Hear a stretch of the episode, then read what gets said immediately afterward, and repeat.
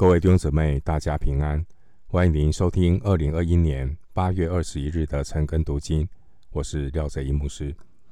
今天经文查考的内容是《四世纪》第八章十到二十一节，《四世纪》第八章十到二十一节。我们思想的主题是得意忘形的基甸。首先，我们来看第八章十到十二节。那时，西巴和沙木拿，并跟随他们的军队都在加个，约有一万五千人，就是东方人全军所剩下的，已经被杀约有十二万拿刀的。基甸就由挪巴和约比哈东边，从住帐篷人的路上去，杀败了米甸人的军兵。因为他们坦然无惧，西巴和沙木拿逃跑，基甸追赶他们，捉住米甸的二王西巴和沙木拿，惊散全军。经文第十节的迦各位在死海的东面，接近米甸人的老家，因此米甸人他们逃往这个方向。以为到了安全的地方，所以第十一节，米甸人他们坦然无惧，疏于防备。经文十一节，基甸就从挪巴和约比哈东边，从住帐住帐篷人的路上去。住帐篷人的路，可能不是大路，而是一条偏僻的路线。经文十一节，基甸可能绕到罗巴和约比哈东边，然后沿着一条偏僻的路发动攻击。基甸的三百人虽然是敌众我寡，但他们得到了神的帮助，对敌人穷追不舍，彻底打败了米甸人。使他们从此再也没有东山再起，不再继续给以色列人制造难处。因此呢，《四世纪》的第八章二十八节这样描述：这样米甸人被以色列人制服了，不敢再抬头。基甸还在的日子，国中太平四十年。《四世纪》八章二十八节。我们继续来思想第八章的十三到十七节。约阿斯的儿子基甸由希列斯坡从镇上回来，捉住苏哥的一个少年人，问他：“苏哥的首领长老是谁？”他就将首领长老七十七个人的名字写出来。基甸到了苏哥。对那里的人说：“我们从前，你们从前讥笑我说，西巴和沙木拿已经在你手里，你使我们将饼给跟随你的疲乏人吗？现在西巴和沙木拿在这里。”于是捉住那城内的长老，用野地的荆条和纸棘责打苏哥人。又拆了皮努伊勒的楼，杀了那城里的人。经文十三节，约阿斯的儿子基甸由希列斯坡从镇上回来。由希列斯坡从镇上回来，这是指基甸他回到苏哥的时候呢，故意的走苏哥人意想不到的路。也因为如此，经文十四节说，基甸他抓到了一个苏哥的少年人。基甸询问这个苏哥的少年人，苏哥的首领和长老是谁？这位苏哥的少年人当下就写下了苏哥七十七位首领和长老的名字。当时候以色列人。已经使用文字做书写的记录，所以这个少年人能够把全体首领长老的名字写出来。当时候的书写方式呢，可能就是用尖锐的器具把字刻在一块陶片或岩石上。接下来事情的发展，我们知道，基甸对苏哥的长老以及皮努伊勒城的人采取报复的行动，因为这两个城的人曾经用尖酸刻薄的话拒绝帮助基甸和三百人的需要，他们用错误的说话方式回答基甸，招惹基甸的报复，基甸就照他们讥笑他的话，加倍奉还。弟兄姊妹，说话的智慧很重要。我们记得前面经文四世纪八章一节有记载，当这些人多势众的以法莲人，因为没有被邀请参与对抗米甸人的征战，觉得不受尊重，自尊心受损。就与基甸大大的争吵。基甸呢，面对以法莲人，他说话很有节制，言语柔和谦卑。参考八章的二到三节。反观这些苏哥人和皮努伊啊伊勒人，他们说话的态度，当基甸呢，寻求苏哥人和皮努伊勒人的协助时，苏哥人和皮努伊勒人不但拒绝帮助基甸，甚至还以近乎羞辱的话来讽刺基甸。结果当然是自讨苦吃，最后呢，惹来惩罚和杀身之祸。就在基甸追赶米甸人。捉住了米甸人两个首领西巴和沙木拿，大获全胜之后，基甸回城当中捉住了苏哥的一个少年人。根据少年人所提供的资料，基甸照着他先前所发出的誓言，八章十六节，他说他要责打苏哥人，所以之后。基甸到了皮努伊勒，经文十七节，基甸不单拆了皮努伊勒的楼，甚至进一步杀了那城里的人。基甸呢，没有克制他的怒气，结果超过了惩罚对方的界限。这是基甸得寸进尺的血气。弟兄姐妹，人很容易得意忘形之后，落入血气的得寸进尺。传道书第七章十六到十七节告诉我们：不要行义过分，也不要过于自逞智慧，何必自取灭亡呢？不要行恶过分，也不要为人愚昧，何必？不道起而死呢？所以要非常的留意，不要落入血气里的得寸进尺。弟兄姐妹，节制是圣灵的果子，而基督徒常常出现的问题就是没有节制，没有节制衍生出来的问题就是沉迷。上瘾、贪心，没有节制的身体亏损，甚至呢，人落入血气，得寸进尺，得理不饶人，没有怜悯的心。以上这些都是体贴肉体、属情欲的表现。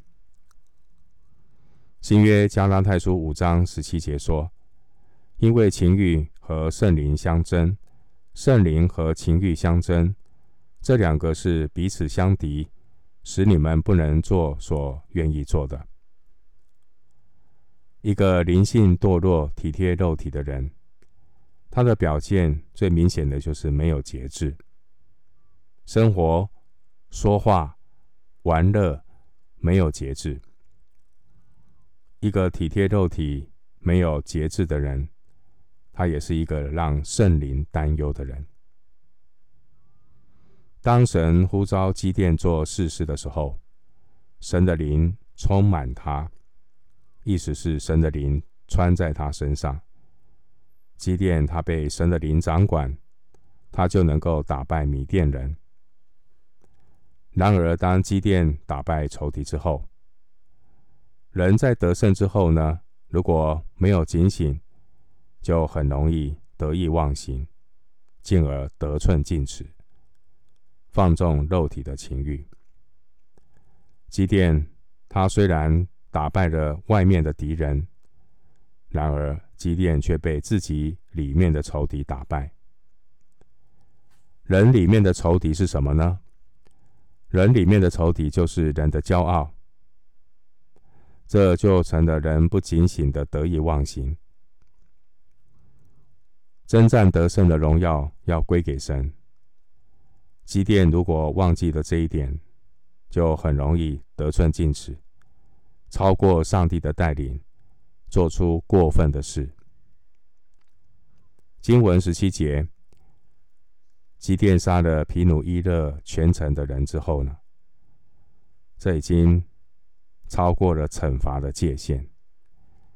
这就是得意忘形之后的得寸进尺。